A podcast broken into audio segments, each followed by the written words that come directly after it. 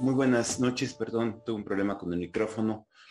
Muy buenas tardes, noches a todas, todos ustedes. Bienvenidos a esta nueva emisión de IntelliJudice hablando sobre el Poder Judicial.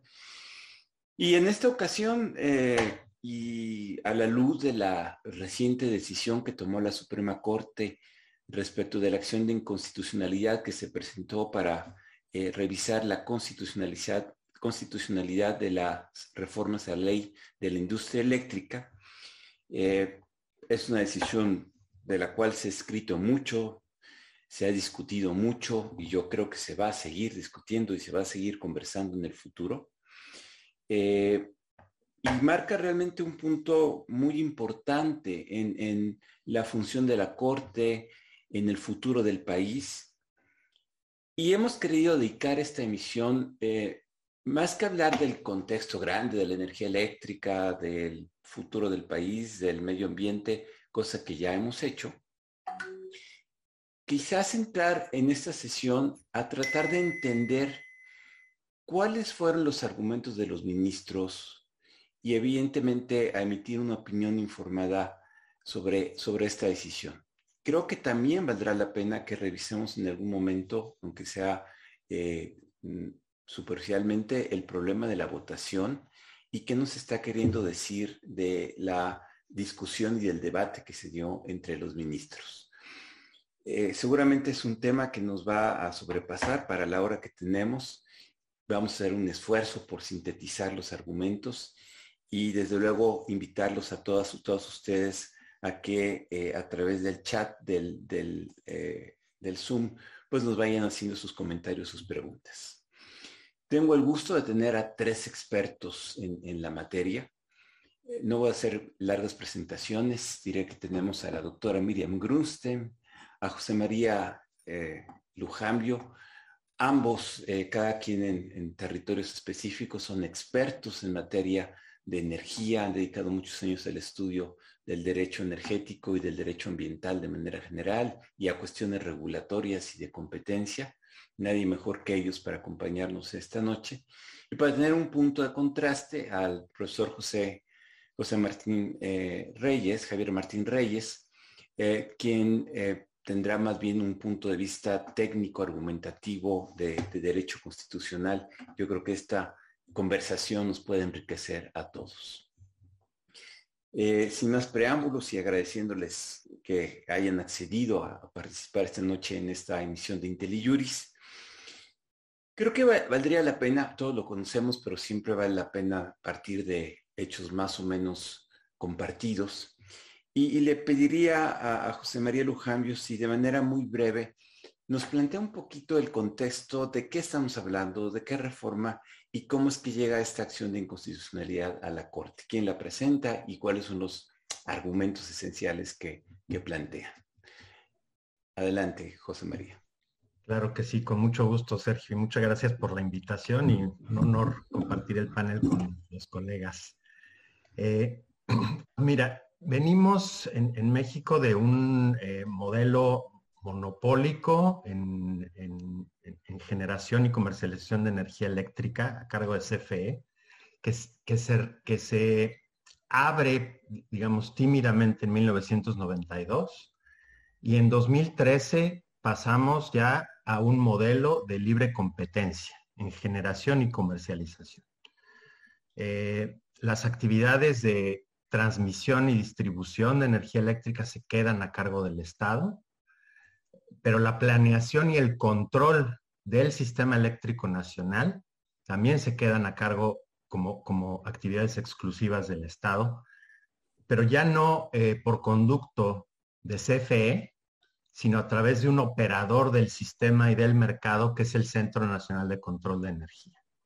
Entonces, las actividades que, digamos, tenían potencial de ser competitivas, que son generación y comercialización, a diferencia de los monopolios naturales y de las tareas más relacionadas con la planeación y el control, bueno, esas se abren a la competencia y, y entonces tenemos ese modelo en la Constitución. Un modelo además que incluye pues un mandato de sustentabilidad abiertamente en la industria eléctrica.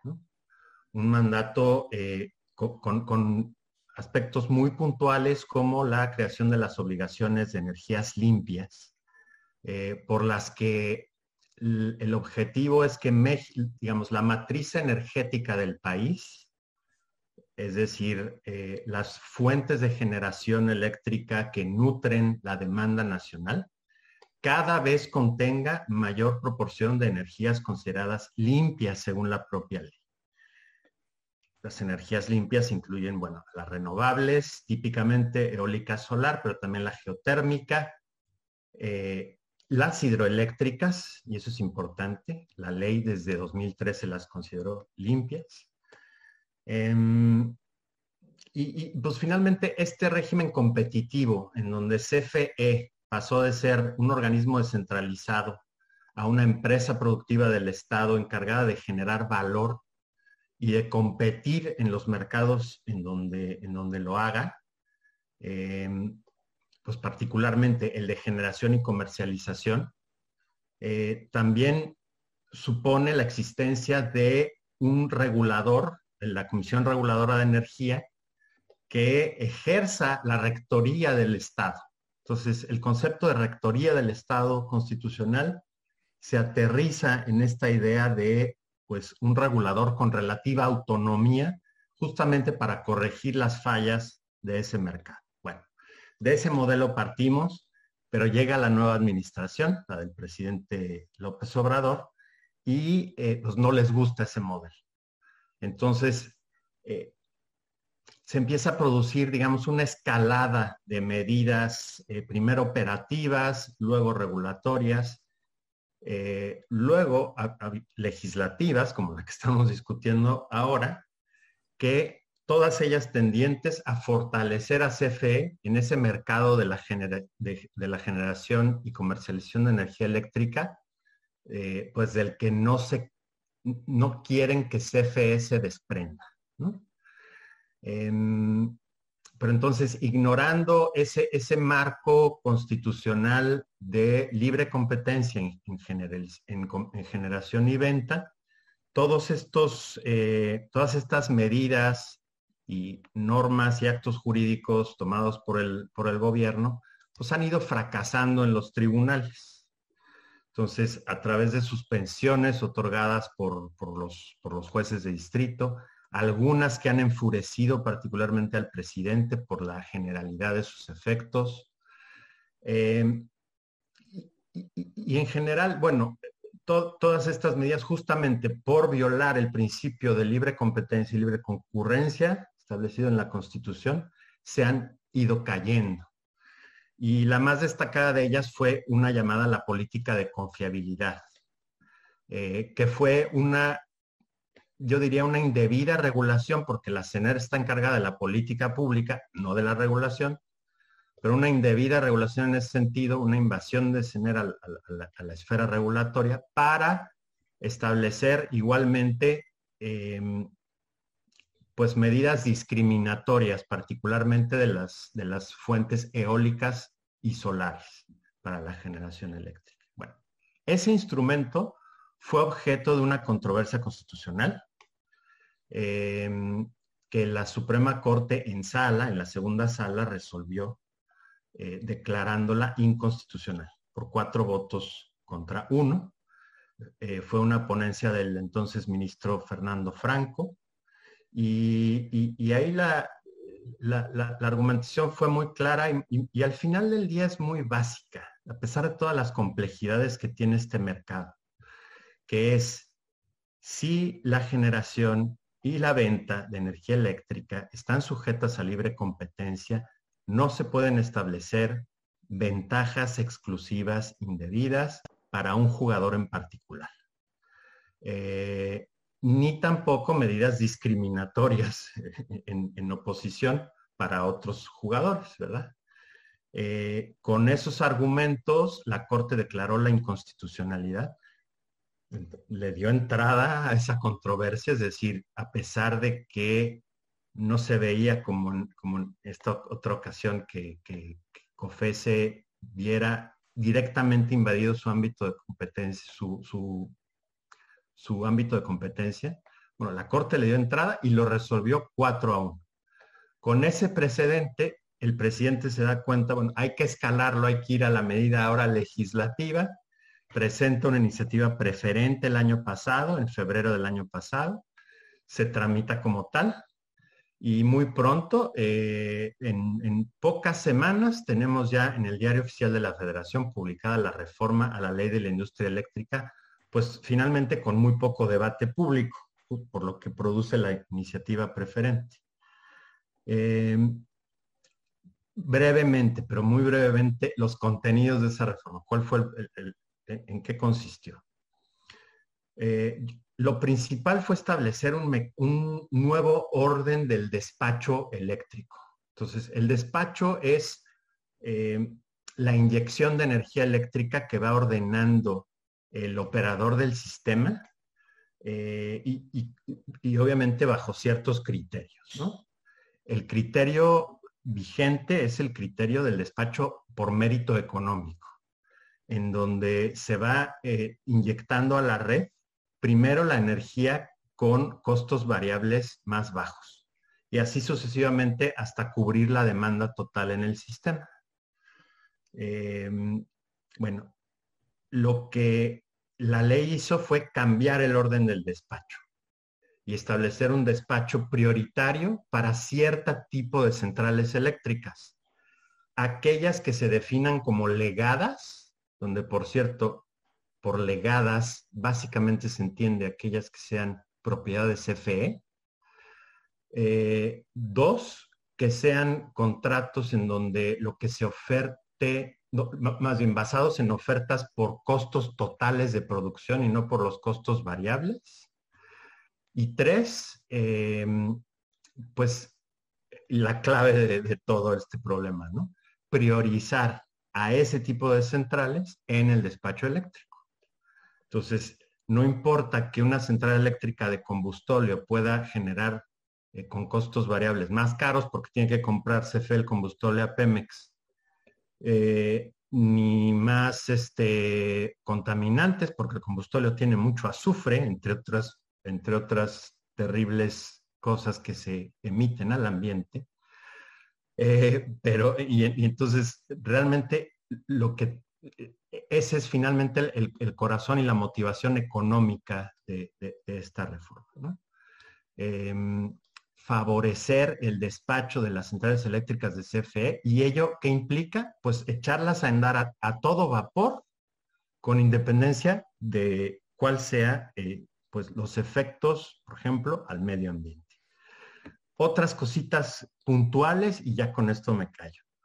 Eh, bueno, básicamente desaparecer la razón de ser del, del mecanismo de los certificados de energías limpias que están concebidos para apoyar el financiamiento de nueva capacidad de generación limpia, no de cualquiera, no, no de la previa a la reforma, no de toda esa 15% de generación hidroeléctrica que hay en el país. Y que, el presidente siempre dice que es injusto que las presas no reciban sus certificados. Bueno, pero es que no es la lógica de los certificados. Los certificados son para generación nueva. Bueno, la reforma lo que hace es decir, se otorgan a todas con independencia de cuándo hayan entrado en operación. Y bueno, dos cositas muy puntuales que han estado en la opinión pública y que están en dos transitorios. Eh, y que tienen que ver con el régimen legal. es decir, el régimen de la ley de 1900, bueno, la ley reformada de 1992, que incluyó las figuras de sociedades de autoabastecimiento y productores independientes. Entonces, lo que hace, eh, a ver, brevemente en una nuez. Las sociedades de autoabastecimiento, Miriam ya, ya, ya peló los ojos de que ya no puedo decir nada, pero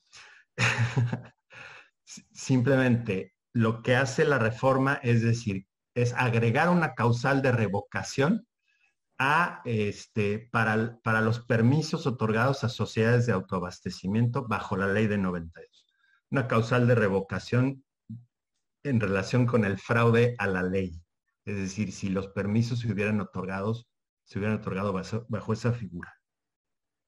Y finalmente, una obligación de sentar básicamente a las empresas que sean productores independientes a renegociar los este, contratos otorgados, perdón, este, firmados con CFE para la venta total de la energía a CFE, también bajo la lógica de la ley de 92. Entonces, eh, eso, eso pretendió la reforma y hasta aquí llego. Gracias, Chema. Eh, yo sé que te pusimos una tarea imposible de resumir en 10 minutos unas nueces. Unas, unas nueces, pero creo que ha sido extraordinariamente claro. Antes de entrar, le preguntaría a Javier Martín Reyes, igual le pediría lo más sintéticamente posible, sabiendo que es misión imposible, pero sí, sí puedes. La, la pregunta de la acción era muy sencilla, era, bueno, si esas reformas a la ley eran congruentes o no con el marco constitucional que deriva de la reforma de 2013. Esa era eh, la pregunta. Para resolver la pregunta, eh, Javier, hay, un primer proyecto del ministro Franco que ya no se discute y se elabora un segundo proyecto por la ministra Loreta Ortiz. ¿Cómo organiza la discusión, Javier? Eh, creo que esto es importante para entender lo que sigue. Eh, pero bueno, a ver, digamos, fueron muchísimos los argumentos de alguna manera que se pusieron en la mesa para cuestionar la constitucionalidad de diversas disposiciones de, estas reformas que por supuesto, como ya quedó clarísimo después de la exposición de José María, pues tiene un grado de complejidad técnica que es nada eh, despreciable. Pero en términos generales, digamos, y enfocándonos un poco en los temas que estuvieron mucho más en el debate y este tema de las votaciones y de si hubo ocho votos o, no hubo ocho votos. Yo lo que quería hacer, yo creo que lo, que es importante considerar es que lo que hace el proyecto es agrupar todos esos argumentos en contra, a favor o en contra de la, de la constitucionalidad ¿no? de, estas disposiciones en siete cuestiones, ¿no? digamos que iban a ser materia de, de, estudio. ¿no? La primera de ellas es algo que suele pasar en la Corte, que le llaman eh, consideraciones previas, que muchas veces termina siendo algo así como la columna vertebral de la argumentación del, del, proyecto. ¿no? Y ahí, en un primer momento, lo que hace la eh, ministra Loreta eh, Ortiz Alf es desarrollar varios argumentos relacionados con antecedentes del sistema este, eléctrico, sobre el marco constitucional que rige el sistema, sobre qué implica la planeación y el control dentro del sistema, eh, hay incluso un, apartado ahí eh, curioso donde la ministra lo que pide es reconocer como tal eh, un derecho humano autónomo, digamos, que tiene toda persona para acceder a la energía eléctrica y también del funcionamiento del sistema eléctrico nacional. Ese es, digamos, el, primer apartado del proyecto. Luego hay una primera cuestión, que es la que se identifica con el número A. Y ahí, para resumir mucho las cosas, lo que se plantea el, el proyecto es si estos cambios, ¿no? que ya explicó José María en la orden de despacho del sistema eléctrico, vulneran o no vulneran este principio constitucional de libre competencia y concurrencia, que está reconocido en el artículo 28 constitucional. Luego hay un segundo apartado, ¿no? Que es la cuestión B, que si es, si esta orden de despacho, ¿no? Va en contra del principio de trato internacional, que no está como tal en la Constitución, pero que sí está digamos, en tratados que ha firmado eh, el Estado mexicano. Y luego hay una cuestión, sé que también es este, importante, ¿no? Relacionado con si el hecho de que la manera en que se cambia la adquisición de los certificados de energía limpias afectan, vulneran o no el derecho a un medio ambiente sano, ¿no? Eh, no me clavo mucho, pero digamos, aquí lo que es importante eh, destacar es que varios artículos fueron analizados en dos o más momentos dentro de estos, eh, dentro de estas tres cuestiones y en particular dentro de la primera cuestión relacionada con la libre competencia y la tercera cuestión relacionada con afectaciones al medio ambiente. ¿no? Y en particular hay dos artículos que se analizaron, déjame ponerlo así, a la luz de esas dos posibles afectaciones, ¿no? que es el artículo este, 4 y el, y el fracción 6, ¿no? Y el artículo 26. Entonces, estos dos artículos se analizan dos veces a la luz, digamos, de, de esos dos este, posibles afectaciones a dos principios eh, constitucionales. Y creo que eso es, es, digamos, una de las claves para entender lo que pasó en términos de la votación, ¿no? Pero si te parece bien, lo, lo dejo aquí. Ahí dejamos. Ahora sí, entramos a la sustancia. Miriam, tú que conoces a profundidad del tema, y, yo sé que sería imposible tratar todo, pero tú eh, selecciona, digamos, tu, tu, tu, argumento. ¿Cómo valoras los argumentos de los ministros, digamos, en, en, este va y viene de a favor y en contra, en, la materia, en la sustancia? Eh, no entremos todavía al tema de la votación, déjenme reservarlo para un poquito más adelante. Concentrémonos ahora en, reflexionar en el análisis de los argumentos de los ministros. Miriam, es todo tuyo el micrófono. Muchas gracias, Sergio. Estoy encantado de estar con ustedes. Chema, queridísimo colega de muchos años, Sergio, de los años más felices de mi vida en el CIDE como profesora investigadora Javier, no conviví contigo, pero este, te extiendo mi cariño por el cariño que le tengo al CID. Pues para mí fue una votación extraordinariamente estresante. Recuerdo haber haberle mandado WhatsApps a, a, Chema diciendo lo importante para mí que era esta votación y también yo creo que también para José María. Y yo solo rezo en, en momentos de sumo estrés. Y recuerdo que dije una sola bendición en hebreo, que, que, que es Baruch Halayan Jaime, que es bendito sea el juzgador que dice la verdad, que es este, que es veraz, Y vi este, juzgadores más falsarios y vi juzgadores más apegados a las cuestiones constitucionales. Y, porque, no puedo recorrer todos los votos de todos los ministros porque sería abrumador y no nos daría el tiempo, sí quisiera resaltar más que afirmaciones, inquietudes con las que me quedé. Por ejemplo, oí repetidas veces, y creo que la primera, en mencionarlo es que, fue la ministra Rios Farhat, en el sentido de que, de que ella cuestionaba si la Corte debe construir políticas públicas.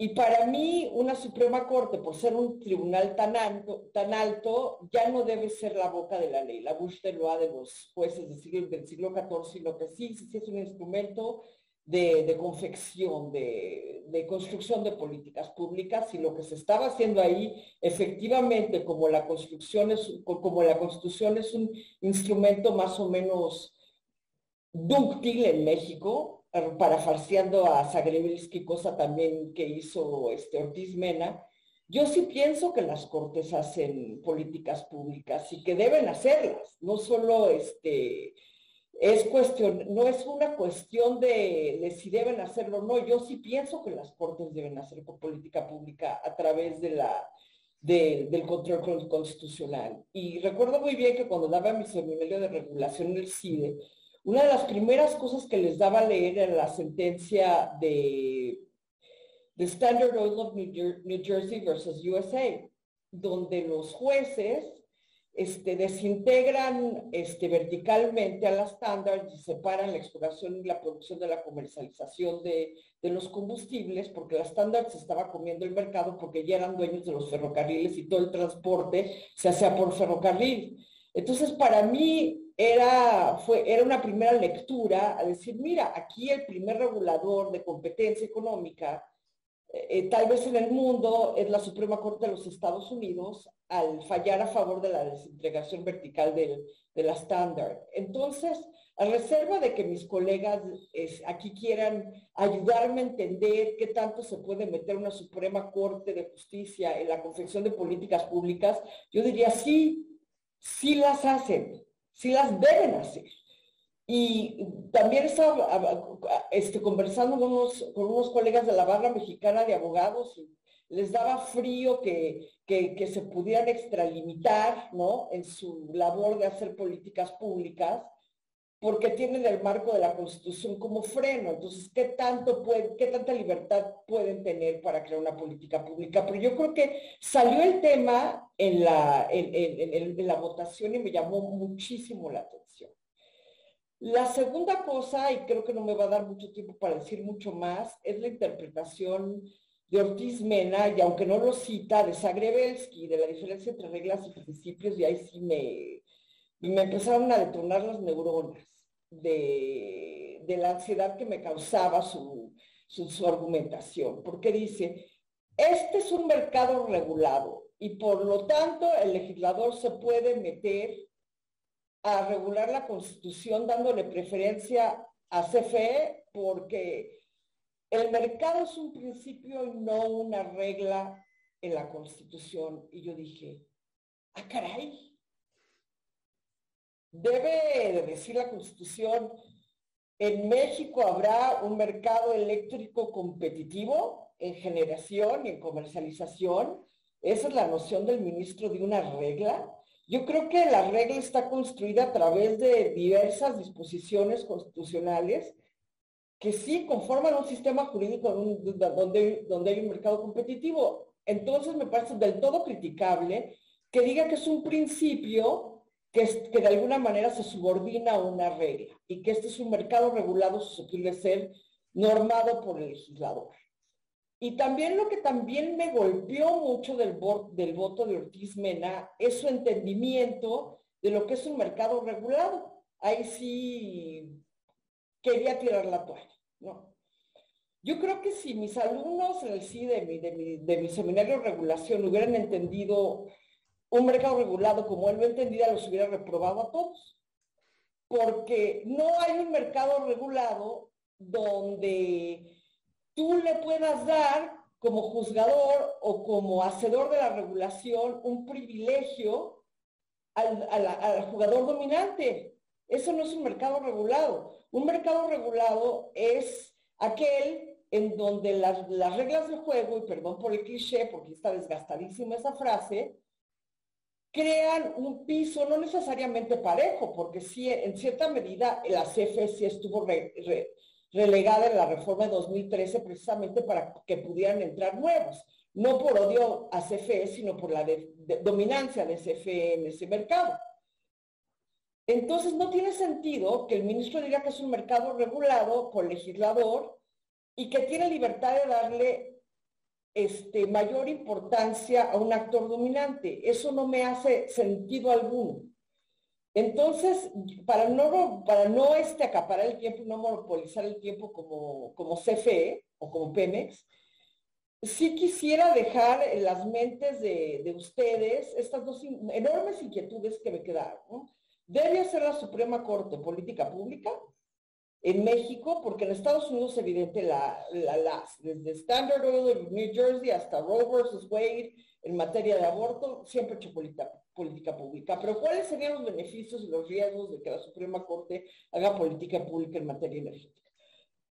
Y me quedaría con este, una reflexión de mi antes comisionado Raúl Nocedal, cuya muerte sigo llorando dos años después, donde quería arreglar las cosas, eh, las controversias que tuviéramos, los desacuerdos que tuviéramos como reguladores con los regulados, allí en la CRE porque él decía siempre, reiteradamente, que esto no se nos escape al Poder Judicial porque va a ser un desastre.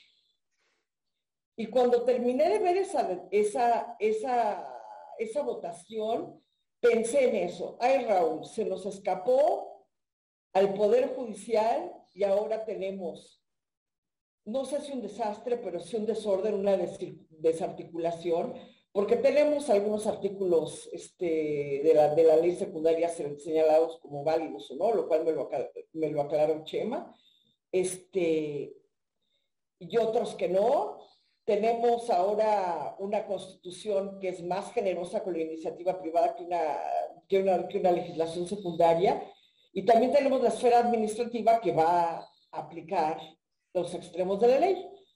Entonces, yo creo que sí, se nos escapó al Poder Judicial y se creó no una política pública, sino un desarreglo en la política pública.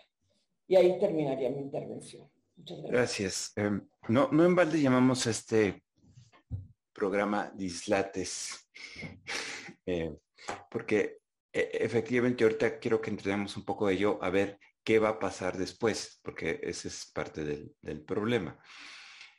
Ah, ahora, Miriam, déjame explotarte un poquito más.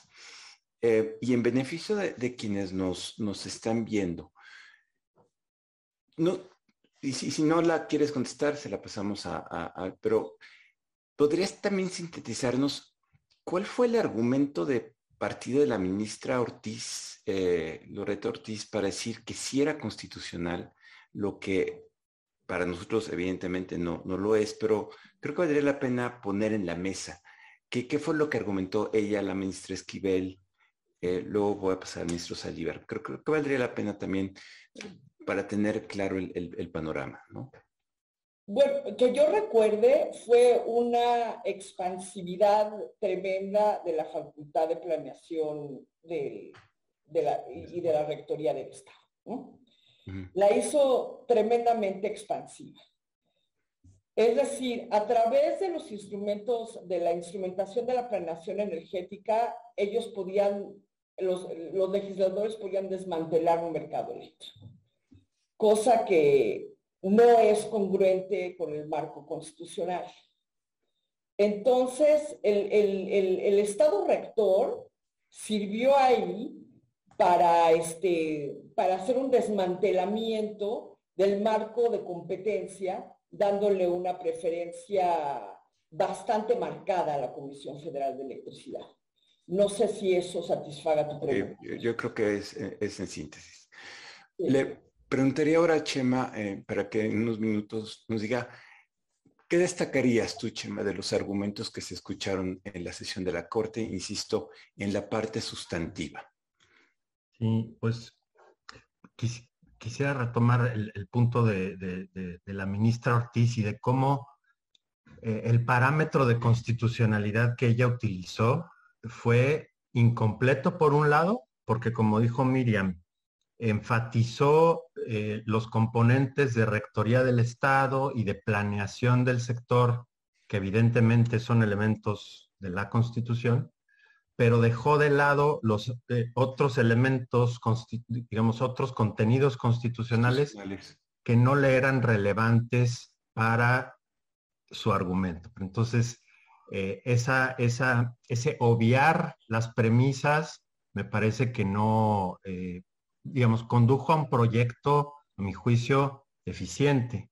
Porque además lo otro que hizo la ministra y que apuntaba Javier es que eh, pues hizo una gran disquisición sobre un supuesto derecho humano al derecho, un derecho humano al acceso a la energía, que no está en la Constitución mexicana de entrada, no parece estar muy explícitamente en tratados internacionales de derechos humanos, sea, habría que rascarle, yo no lo he hecho y tengo ganas de hacerlo, pero la verdad es que... Eh, ¿Puedo decir algo, Sergio? Sí, sí, claro. Pues, perdón. Este, eh, junto con México Evalúa acabamos de publicar un trabajo muy extenso sobre pobreza energética y, vimos varias este, resoluciones de jueces de Colombia, Portugal y me parece Australia, donde no reconocen la electricidad como derecho humano, sino como un servicio habilitante de derechos humanos. Hicimos mucho trabajo encontrar esas ejecutorias, pero sí hay un derecho a los servicios para, para hacer valer derechos humanos. Ahora bien, esto no implica el derecho a, que, a recibir un servicio gratuito que es cosa que me apanica que se empiece a interpretar como tal, sino que a estos usuarios que fueron a las cortes portuguesas, australianas y colombianas, les rehabilitaron el servicio en la medida que se les implementara un plan de financiamiento acorde con su poder adquisitivo para poder pagar el servicio. Pero como dice Chema, efectivamente no hay un derecho humano a la electricidad como servicio. Perfecto. Adelante, Chema. Y entonces se volvió, este, pues, creo que una pérdida de tiempo estar hablando de ese tema cuando la discusión no, no, no lo ameritaba. ¿no? Eh, de la ministra Esquivel, yo diría, pues que fue quizá la, argumentación más deficiente a mi juicio. Este, eh, dijo abiertamente, y ahí discreparía un poquito con Miriam, de que con el régimen actual de alguna manera se discrimina a CFE Em, no sé si diste entender eso, Miriam, pero no, ¿verdad? No llegaste hasta ahí, no llegaste hasta lo que sí abiertamente dijo la ministra Esquivel, que me parece abiertamente un, disparate. Em, me gustaría, digamos, destacar, por ejemplo, la construcción argumentativa de los ministros Laines, este, Pardo, Rebolledo, eh, Luis María Aguilar, ¿no? Que la verdad es que hicieron estudios como muy bien armados, argumentaciones muy sólidas que evidentemente partían de parámetros de control de constitucionalidad completos. Laines, por supuesto, haciendo gala de sus dotes de administrativista, destacadísimo, ¿no? y creo que hizo muy bien en explicar esa transición de CFE, de haber sido un organismo descentralizado que cumplía objetivos de política pública, a ser una empresa productiva del Estado, que en los ámbitos en, donde compite, pues debe hacerlo en pie de igualdad. No hay ninguna razón constitucional que justifique un trato, em, digamos, prioritario para CFE en, estos mercados. Y probablemente, digo, retomar también lo, que decía Miriam sobre Gutiérrez Ortiz Mena, sí, o sea, este tema de hablar demasiado de los principios y las reglas para luego no encontrar una regla en la Constitución, que es lo que él estaba buscando. No sé si quería llegar al grado de decir el despacho eléctrico será por mérito económico basado en costos variables. No sé si quería ver eso en la Constitución, pero eso no lo iba a encontrar. Y, entonces, pues la verdad es que sí me sorprendió que se llegara a, que llegara a la conclusión de que no se violaba el, artículo 28 de la Constitución y en cambio sí el cuarto, por otras razones, que es de lo que ahorita platicaremos, ¿verdad? Digo, simplemente terminar aquí diciendo que por su parte el ministro Saldívar un poco retoma esta, esta idea, pero pues ven que hizo esta, pues un ejercicio de ponderación bastante detallado, ¿no? Para luego eh, determinar que hay un valor constitucional, según él, que es la confiabilidad del sistema eléctrico. Ese sí no lo veo, fíjate, en ninguna parte de la Constitución. No, no, que no sea importante ni que sea legítimo proteger ese valor en el orden jurídico, pero constitucional y sobre todo frente a lo que estaba en juego, que era principios de libre competencia y libre concurrencia, los derechos que corresponden a ellos, más el derecho al medio ambiente, pues creo que esa ponderación no llegó al, resultado que uno hubiera esperado. Y pues sí fue muy diferente con el legislador democrático, ¿verdad? esa idea de que pues, Sí. Es, perdón, es que si este, tocaste un tema que, me atormentó singularmente, este, consistente en el voto de Saldívar, porque la competencia no es un fin en, sí mismo, la competencia es una herramienta para asegurar los derechos de los usuarios. Claro. Entonces, ¿cómo puedes ponderar la competencia contra la confiabilidad? Va junto con pegados. Si tienes un monopolio, que no está un monopolio en el sentido económico de la palabra, no, no, no, constitucional, pero la competencia te lleva a, ese, a, esa, a, ese, a esa conducción de derechos, a esa cristalización de los derechos. Entonces no puedes ponderar un medio contra un fin. Lógicamente no tiene, no tiene sentido hacer esa ponderación porque él hace citando a Holmes, pero Holmes sí habla de, una ponderación de derechos. Aquí están ponderando medios contra fines, lo cual no hace ningún sentido. Perdón la interrupción. Esto no, de acuerdo, de acuerdo. Me, permite brincar a, Javier, eh, porque era justo la pregunta que le quería hacer, porque él, él, conoce a los generales de energía, pero no es su tema, pero sí conoce y ha estudiado muy bien el test de proporcionalidad y, también, digo, llaman eh, eh, a la atención esos dos argumentos, tanto el test de proporcionalidad como el análisis de principios y reglas que hace el ministro Ortiz. Javier, ¿cómo los viste desde el punto de vista argumentativo estos dos elementos y algún otro elemento que quisieras tú añadir, obviamente? Eh, no, a ver, yo, yo lo, la impresión que me da es que este asunto lo que refleja es los problemas estructurales que tiene la Corte para tener una teoría constitucional medianamente coherente. ¿no? O sea, yo creo que aquí nadie le está pidiendo a las ministras y a los ministros que piensen exactamente lo mismo. Pero yo quería de la discusión que se dio, ¿no? hay falta de definiciones incluso en las cuestiones más básicas. ¿no? Eh, una pregunta, ¿qué naturaleza tiene la competencia económica? ¿no?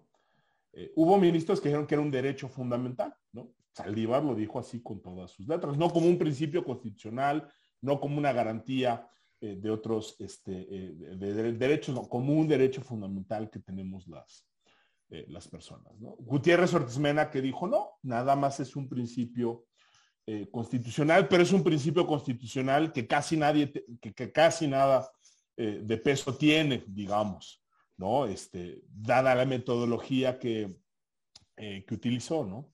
¿Cómo analizamos las afectaciones al principio de eh, libre competencia. Bueno, ahí hay por lo menos tres o cuatro diferentes maneras de entender metodológicamente cómo decimos si hay o no hay una este, vulneración, si aplica o no aplica el principio de, progresividad. Eh, a mí me sorprendió mucho, digamos, y, eso sí hay que reconocerlo a Gutiérrez Ortiz Mena.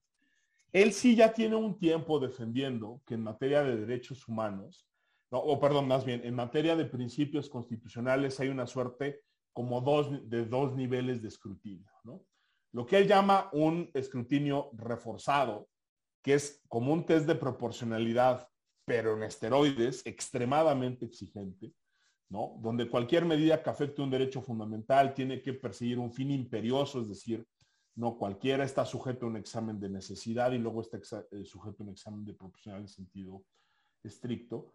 Y luego, y, y dice, y creo que también es súper cuestionable esto que dice el ministro Gutiérrez Ortiz Mena, dice, solo es en estos asuntos de afectaciones a derechos humanos donde la Corte tiene un papel contramayoritario. ¿no? Y luego tiene un estándar que es súper bajo de razonabilidad para afectaciones a otros principios constitucionales, sobre todo relacionados en materia este, económica. ¿no? Y ahí lo que dice él es hay que aplicar un escrutinio ordinario. Ahí la Corte no tiene ninguna función contramayoritaria y pues basta que la medida sea idónea para perseguir alguna finalidad este, eh, legítima y luego hacer una ponderación como muy diferente con el legislador. Y ahí se acaba la cosa. Creo que esta metodología que utiliza Ortiz Mena, que no es de uso extendido en la Corte, es lo que la lleva a decir, no, pues como competencia económica no es un derecho fundamental, pues entonces la aplicamos ese escrutinio bajo y entonces sí lo pasa, ¿no? A mí algo que me sorprende mucho es que pues el único elemento, digamos, fuerte, digamos, de este escrutinio ordinario del ministro Gutiérrez Ortiz Mena, pues este, es este intento de, ponderación, donde en efecto lo que dice el ministro Gutiérrez Ortiz Mena es tenemos que eh, ponderar las posibles afectaciones a la competencia económica, ¿no? O sea, los costos que genera la, la medida y luego ver los beneficios en términos de la confiabilidad. Y lo único que dijo el ministro Gutiérrez Ortiz Mena fue, pues yo veo que los beneficios son más altos que los costos y punto. Es decir, no ofreció ninguna razón para justificar por qué ganábamos mucho en confiabilidad, asumiendo que ganábamos en, confiabilidad, y por qué las afectaciones a la libre competencia no eran altas. ¿no? A mí esa distinción entre reglas y principios, eh, en este debate particular, me parece, digamos, algo muy irrelevante. Eh, ya lo decía José María, bueno, pues parecía que tanto él como el ministro Saldívar estaban esperando que hubiera una regla constitucional que nos dijera cómo tenía que ser la orden este, del, despacho, ¿no? O si se tenían que utilizar este, costos unitarios este, o, costos variables, ¿no? Y es obvio que a pesar de la altísima eh, densidad normativa y el nivel de detalle que tiene nuestra Constitución, que no vamos a encontrar una cosa por el estilo, ¿no? Pero decía que esto de alguna manera es la muestra del desastre que tiene la Corte en términos metodológicos, porque cada quien hizo una cosa diferente, ¿no? Gutiérrez Ortiz Mena utilizó estos estándares diferenciados, ¿no? Luego Saldívar utilizó un test de proporcionalidad que no corresponde con ninguna de las dos versiones que tiene Gutiérrez Ortiz Mena, digamos un test como muy estándar.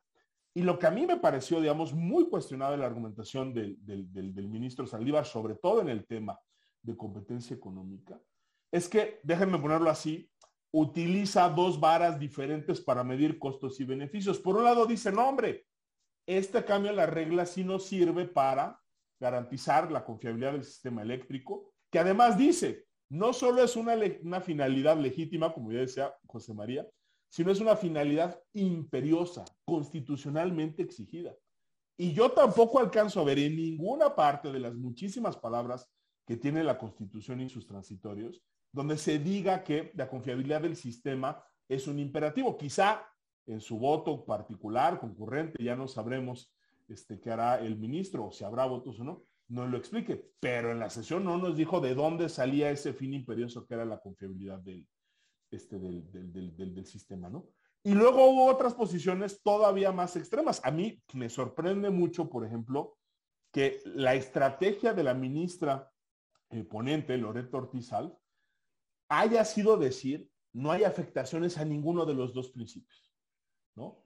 Con una lectura, yo diría, extremadamente formalista, ¿no? es decir, como ninguno de los artículos impugnados dice, este, con, con, con, con todas sus letras, se restringe la libre competencia o se restringe el derecho al medio ambiente, entonces, pues yo no veo ni siquiera que haya incidencia. Ya olvidémonos después sobre si el test de proporcionalidad, la idoneidad. No, no, no, no, no. Ella dice no hay afectación. Y creo que ahí la refutación que hizo el ministro Laines, pues sí fue muy clara, porque le dijo, esto es casi, casi literal y de definición, porque esas normas lo que le están dando preferencia, de nueva cuenta, son a estas centrales eléctricas legadas, que no son otra cosa que las centrales de, la Comisión Federal de, Electricidad. Entonces, ¿cómo no va a haber un trato privilegiado para el actor este, eh, eh, dominante? Entonces, a mí, digo, lo, digo con toda la deferencia hacia los realmente expertos en la materia energética, que son Miriam y, José María, pero a mí sí me parece que sobre la mesa se pusieron argumentos, digamos, tanto en el fondo como metodológicamente altamente eh, cuestionables que fueron muy poco convincentes y yo también coincido con lo que dice José María. Creo que la explicación que dieron eh, los ministros Laines, el ministro, el, ministro eh, Pardo, la ministra Piña, sí fueron como muchísimo más claros en demostrarnos que es absurdo tratar de ignorar que hay afectaciones, digamos, tanto a libre competencia como este, a medio ambiente, independientemente de que luego obviamente la aplicación de cualquier estándar, sea el test normal, el ordinario, el reforzado, o sea, digamos, dentro de toda esa constelación de estándares que, no ha terminado de definir la, Corte, a pesar de que, bueno, más allá de que eso es complicado este, per se, a mí sí me parece que hubo posiciones francamente indefendibles, empezando por la, por la de la ministra eh, Pero ya la dejo hasta aquí porque sé que andamos cortos. Vamos, vamos cortos de tiempo, pero eh, una parte importante de este debate es entender qué decidieron los ministros, ¿no? Yo les voy a pedir su indulgencia, vamos a acabar un poquito más tarde de las 8, pero ojalá nos quieran acompañar. Y me gustaría poner en pantalla cinco minutos de la sesión, que fue donde se genera la discusión sobre, sobre el voto, para regresar con ustedes y, ver qué leen. ¿sí? Eh, son cinco o seis minutos creo que vale la pena verlo porque luego dicen que uno inventa. Mejor veamos exactamente qué pasó. Eh, el momento es muy particular, es cuando acaban de votar la sección C, el secretario acaba de leer los, los votos y, eh, insisto, va a ser cinco minutos, creo que vale la pena que los veamos. Déjenme compartir la, la, pantalla. La sesión del 20 de 53, mayoría de seis votos. Respecto al artículo 101, mayoría de seis votos. Respecto al artículo 108, fracción sexta, mayoría de seis votos. Y respecto al artículo 126, mayoría de siete votos. Se desestima respecto de todos estos artículos. secretario, consulto al Pleno si están de acuerdo con este resultado, con este cómputo. Sí, señor. Una duda, señor presidente, porque no todos nos referimos al artículo 3 en sus diversas fracciones. No sé si eso sea correcto, porque se, se tomó como validez votos por validez quien no hizo referencia a ellos. Y no sé si en los casos, como señalaba la ministra Piña, de que algún ministro hubiera votado por invalidez con base en la cuestión A, en este caso ese voto se tome como validez. A ver, veamos, veamos primero lo... Eh, no sé esta cuestión de las, de las fracciones, ¿cuál sería la respuesta, secretario? Por ejemplo, en el artículo tercero, la votación la tomé por validez implícita del señor ministro Gutiérrez Ortiz Mena. Sin embargo, aunque lo consideráramos como un voto en contra, serían seis votos por la invalidez. Ahora, en relación con los votos, eh, que básicamente son los ministros Gutiérrez, el ministro González Alcántara, y que en su caso les tocaría a ellos determinarlo, la verdad es que lo que la Constitución dice es que serán eh, obligatorias las consideraciones que tengan ocho votos.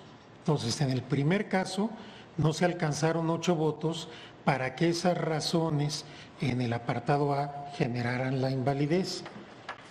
Y ahí hubo un voto diferenciado entre el ministro González y el ministro Gutiérrez. Cuando llegamos al apartado C, que es lo del medio ambiente sano, el ministro Gutiérrez considera que esos argumentos sí lo llevan en la invalidez y el ministro González Alcántara considera que no.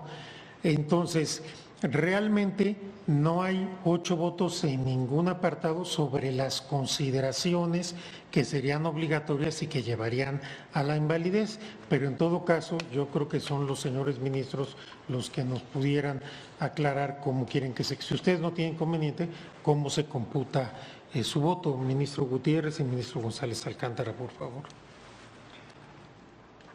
Pues tal como lo voté, para mí no hay una posición más coherente que otorgarle una mayor protección al medio ambiente que al sistema eh, eh, económico.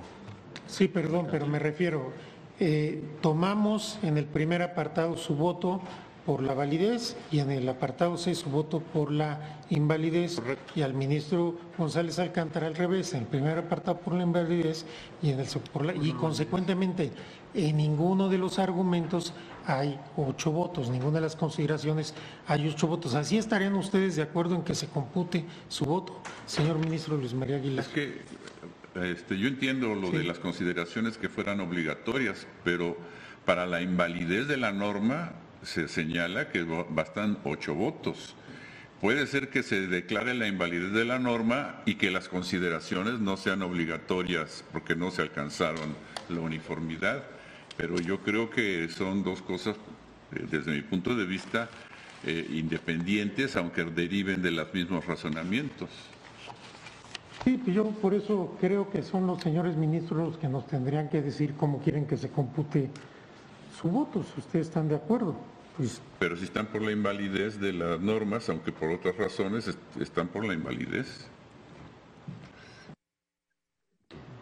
¿Quieren hacer alguna manifestación, señores ministros? Yo, yo creo que los argumentos que ya plasmamos tendrá que tomarlos en cuenta y tendrá que ponerlos en el engrose del señor secretario.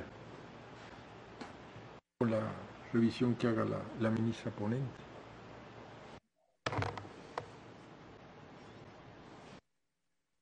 Pues no sé, señora ministra. Este, digo, ellos están en, la posibilidad de definir su voto. Lo que pasa es que nunca se lo habíamos hecho en relación a una votación por validez e invalidez, siempre en función de argumentos. Siempre hacemos validez o invalidez de la norma, no de los argumentos. Pero bueno, si ellos deciden hacer su voto así, pero al margen de lo anterior, según la versión taquigráfica, el BIS votó por la invalidez de la fracción sexta, artículo 4, porque era violatorio al, al medio ambiente sano. Entonces, bueno, ahora ya, ya... Pero ahora hacemos una interpretación conforme. Ok, entonces allá es inválida y aquí es con interpretación conforme. Por, por eso cambiamos. Gracias. Sí, yo lo que, lo que yo insistiría es que eh, sean los ministros los que están en esa hipótesis los que nos digan cómo se compute su voto para no nosotros, porque supongo que votaron así por por alguna razón, si no hubieran votado desde el principio de otra forma, supongo, yo no estoy sustituyéndome a ellos, ministro Gutiérrez. A ver, en mi caso la norma es inválida o las normas son inválidas por medio ambiente, no por 25, 26, 28. Bueno, déjenme dejarlo, dejarlo ahí. Eh, la, grabación sigue. Eh, eh, hay una nueva intervención del ministro Pérez Dayán, dice, hay ocho votos, pero se desestima. Tomémonos unos minutitos más para ver qué... Déjame hacerles la pregunta. ¿Qué decidió la Corte? Miriam, primero tú, luego Chema, luego Javier. Este, debo aclarar que me sumo al público que ha estado muy, muy confundido por la, por la votación, no, no tengo ninguna, ningún pudor de reconocerlo. A grosso modo se, se, desestimó la acción de inconstitucionalidad, es decir, es como si a la ley no le hubiera pasado absolutamente nada, pese a que hubo una, un estudio de la Suprema Corte de Justicia queda, queda incólume la ley, salvo las fracciones que muy bien me, ha explicado José María, que por tener este, la mayoría de ocho votos quedaron, este, quedaron, quedaron, quedaron válidas. Chema, te doy la palabra. Sí, a lo mejor retomo. Hubo, hubo varias votaciones, ¿no? Esta votación polémica o par de votaciones que, generan el problema, eh, son solo dos de bastantes, unas 15 votaciones sobre los diferentes apartados. Este, sí se declararon constitucionales abiertamente con, voto mayoritario, incluso en, algunos casos con voto, con, una mayoría de ocho votos o más, por lo que las consideraciones se vuelven vinculantes eh, obligatorias para los tribunales inferiores pues cosas como ciertas definiciones, el requisito de factibilidad técnica para acceder a las redes, eso ya está en la regulación, eso, eso. Los, los, criterios de planeación de la CENER para que la CRE otorgue permisos y, y eh, algo muy importante, eh, lo que decía, el fraude a la ley como una causal de revocación de permisos, no así la idea de que el autoabastecimiento es ilegal que es lo que ha estado diciendo el gobierno durante los últimos días, sosteniendo que eso dijo la Suprema Corte. Entonces ahí hay una abierta mentira que tiene que ser desenmascarada, creo. Y luego, efectivamente, y eso se dijo ahí en, ahorita en, el, pedazo de video que vimos, se declara la, eh, se desestima, perdón, la acción de inconstitucionalidad respecto del núcleo de la, reforma legal, que es el orden del despacho eléctrico. Entonces, ¿qué, pasa si se desestima? No se llega, este, estamos, eh, evidentemente ustedes son, los expertos, pero simplemente es como si la acción nunca se hubiera presentado y estos artículos siguen formando parte del orden jurídico, no han sido expulsados del orden jurídico. Javier, a ver si tú... Eso se resolvió. Eh, en, dos sentidos.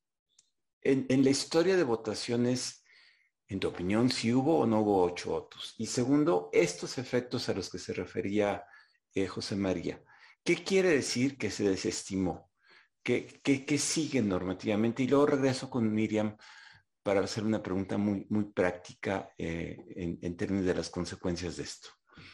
Bueno, a ver, yo creo que no es ni un tema de opinión, o sea, las votaciones ahí están, fueron, ya lo decía José María, fueron muchas votaciones, pero si vemos la votación del apartado A, vamos a ver que hubo siete votos por la invalidez, por, vulnerar competencia económica, y luego vimos una mayoría diferente en esta segunda votación, que es la que generó eh, controversia, porque también hubo siete votos a favor de la invalidez por vulneración al medio ambiente, pero fueron mayorías diferentes.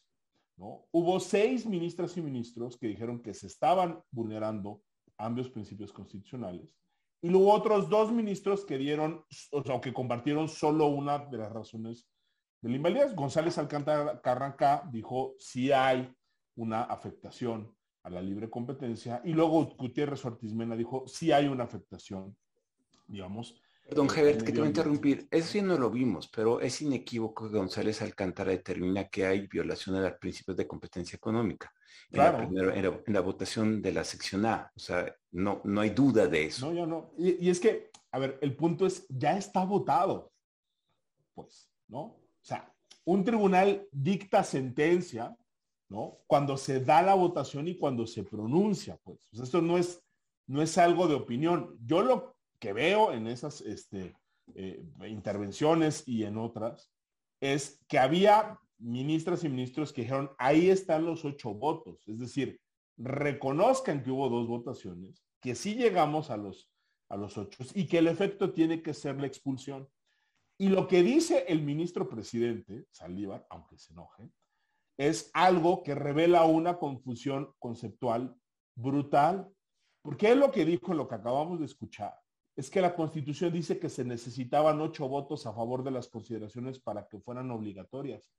Pero una cosa es que las consideraciones o los argumentos o las razones sean obligatorias y otra cosa es el mínimo que se exige para invalidar ciertas normas o ciertos este, artículos. En este caso, me queda claro que hubo ocho votos a favor de la invalidez de estos dos artículos, del 4 fracción 6 y del 26, aunque por razones diferentes. Entonces, seguramente, ¿no? No había, ¿no? Una coincidencia de ocho votos o más en por qué eran inconstitucionales, pero sí había los ocho votos eh, para, para invalidar. Y lo que hace el presidente de la Corte, creo que algo tramposo, primero es tratar de confundir, ¿no? los votos necesarios para invalidar con los votos necesarios para que las consideraciones sean obligatorias.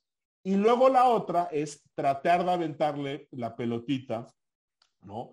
Este, a los ministros que votaron diferenciado.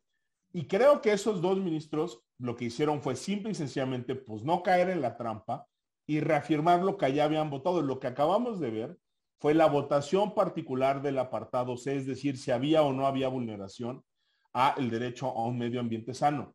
Y ya desde antes había quedado claro que ahí la respuesta había sido afirmativa en el caso de Gutiérrez Ortiz y negativa en el caso de González Alcántara Pero eso no era lo que estaban pidiendo los otros ministros que se percataron que ya había ocho votos. Ellos no estaban preguntándonos cómo habían votado, ¿no? En la última ronda de, votaciones, lo que estaban preguntando era, o lo que estaban pidiendo es que se reconociera que sí existían los, los, los, ocho votos, ¿no? Y con lo que terminamos fue con un presidente que trató de cambiar el tema, trató de quitarse esa obligación suya y en consecuencia del secretario general de acuerdos de reflejar esa votación. Y en algún momento el ministro como que les dice, no, no, no, bueno, pero pronúncense así en general sobre, sobre la validez. Bueno, no hubo ninguna votación relacionada con la validez general o no de esas este, eh, disposiciones en particular, sino lo que tuvimos fueron dos votaciones, siguiendo el orden que ya platicamos del, proyecto, donde si uno hace las cuentas bien, se da cuenta que sí estaban los ocho votos. No se quiso reconocer que esa, que esa votación o que en esas dos votaciones sí se juntaron los, los ocho votos. Y en efecto, el, la consecuencia jurídica es que la acción se desestima, es decir, no se logra el mínimo que exige ¿no? el, orden jurídico para expulsar, para invalidar en su totalidad este, esos artículos, es la, la Corte, déjenme ponerlo así, decide no decidir, no pronunciarse ni sobre la validez ni sobre la invalidez. Entonces, esto es, como decía José María, como si no se hubiera presentado eh, absolutamente nada. Esas siguen siendo normas entonces que siguen vigentes, digamos, en el ordenamiento jurídico mexicano. Pero eso no quiere decir que sean constitucionales, por eso también lo dijo el presidente de la República. No, pues ya la Corte dijo que el corazón de la reforma era constitucional.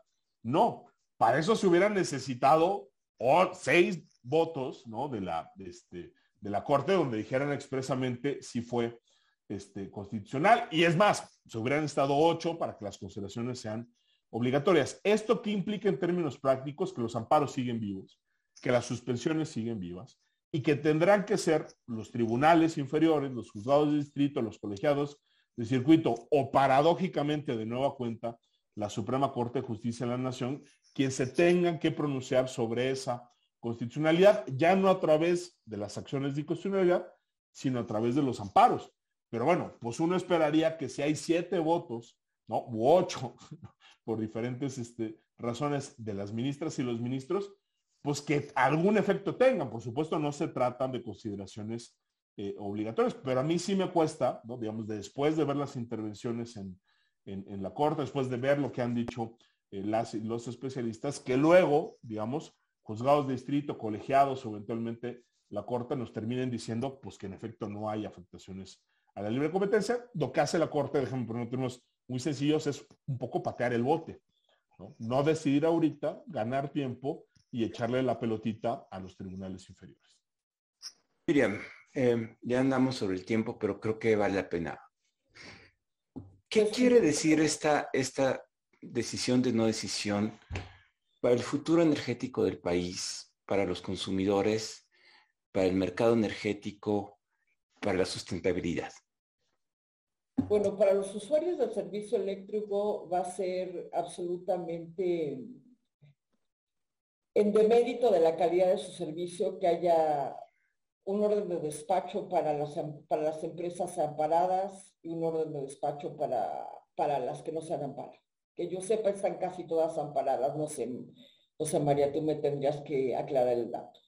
Lo que pasa es que tenemos dos, dos, dos leyes que se, que, se, van a aplicar simultáneamente y yo no quisiera estar en el cerebro de los operadores del SENACE para, para decidir a quién le aplico el despacho por mérito económico y a quién le, le aplico el despacho que quedó establecido en la ley, ¿no? Este, a qué empresas le puedo aplicar el terrorismo regulatorio de, revocar sus permisos por consideraciones de ilegalidad y a cuáles no.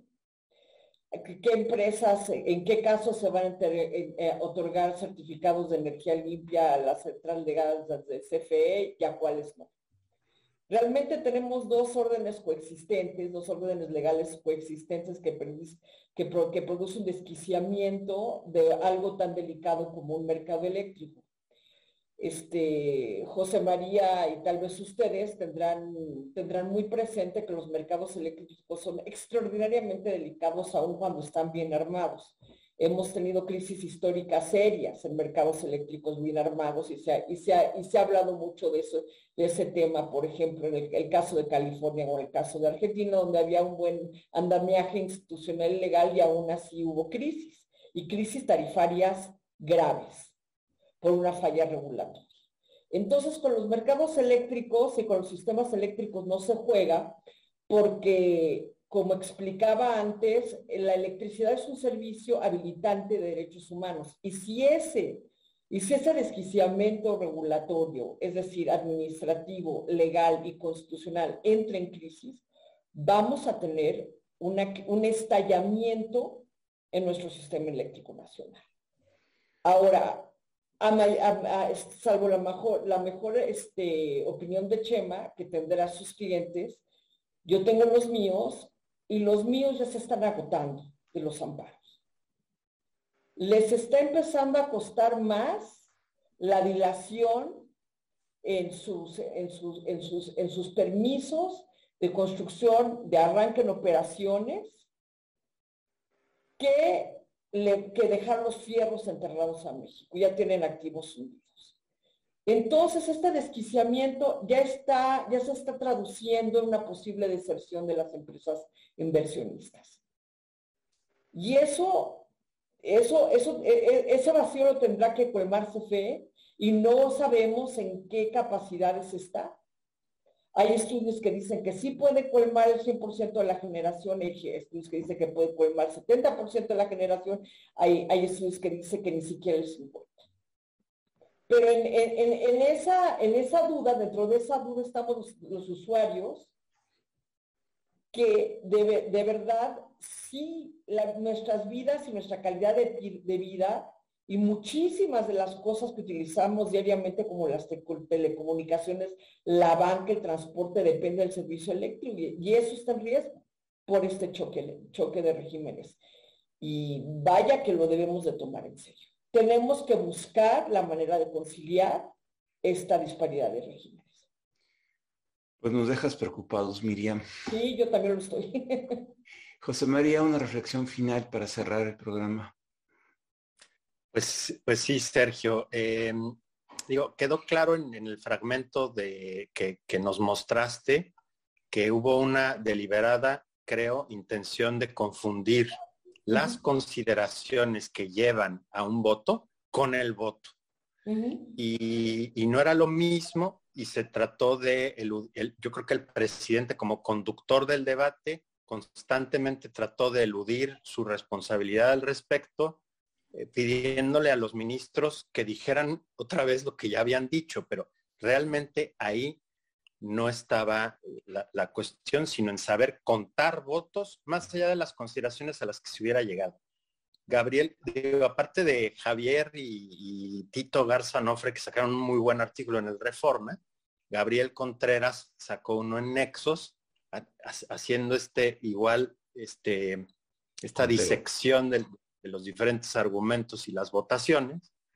Eh, lo recomiendo mucho y, pues evidentemente, eh, no, no, vamos, creo que esto se debió haber resuelto a la hora de aprobar el acta esta semana eh, y no pues dejarlo para después. Yo, no sé si todavía haya oportunidad, eh, alguna oportunidad procesal una vez que la sentencia se notifique para que se pueda hacer algo al respecto y se aclare esta votación, pero ya sería muy raro, ¿no?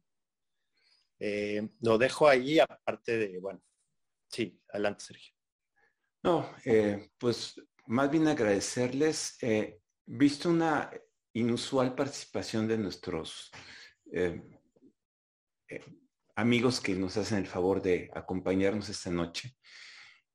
lástima, no vamos a tener tiempo. Dejan ver si podemos programar una segunda emisión y tomar todas estas preguntas, consideraciones. Hay de todo tipo. Creo que el tema da para mucho. Eh, por lo pronto nos quedamos con una sensación, creo, déjenme resumirlo, que la decisión no decidió eh, y que lo que genera ¿no? es incertidumbre y que en teoría la función de un tribunal constitucional es evitar la incertidumbre y generar seguridad jurídica y que aquí lamentablemente el resultado final es este que hablaba Miriam y que eh, confirma José María, un régimen de incertidumbre porque no sabemos con claridad qué reglas y cómo se interpretan. Ahí, ahí dejémoslo por esta noche. Le voy a poner puntos suspensivos.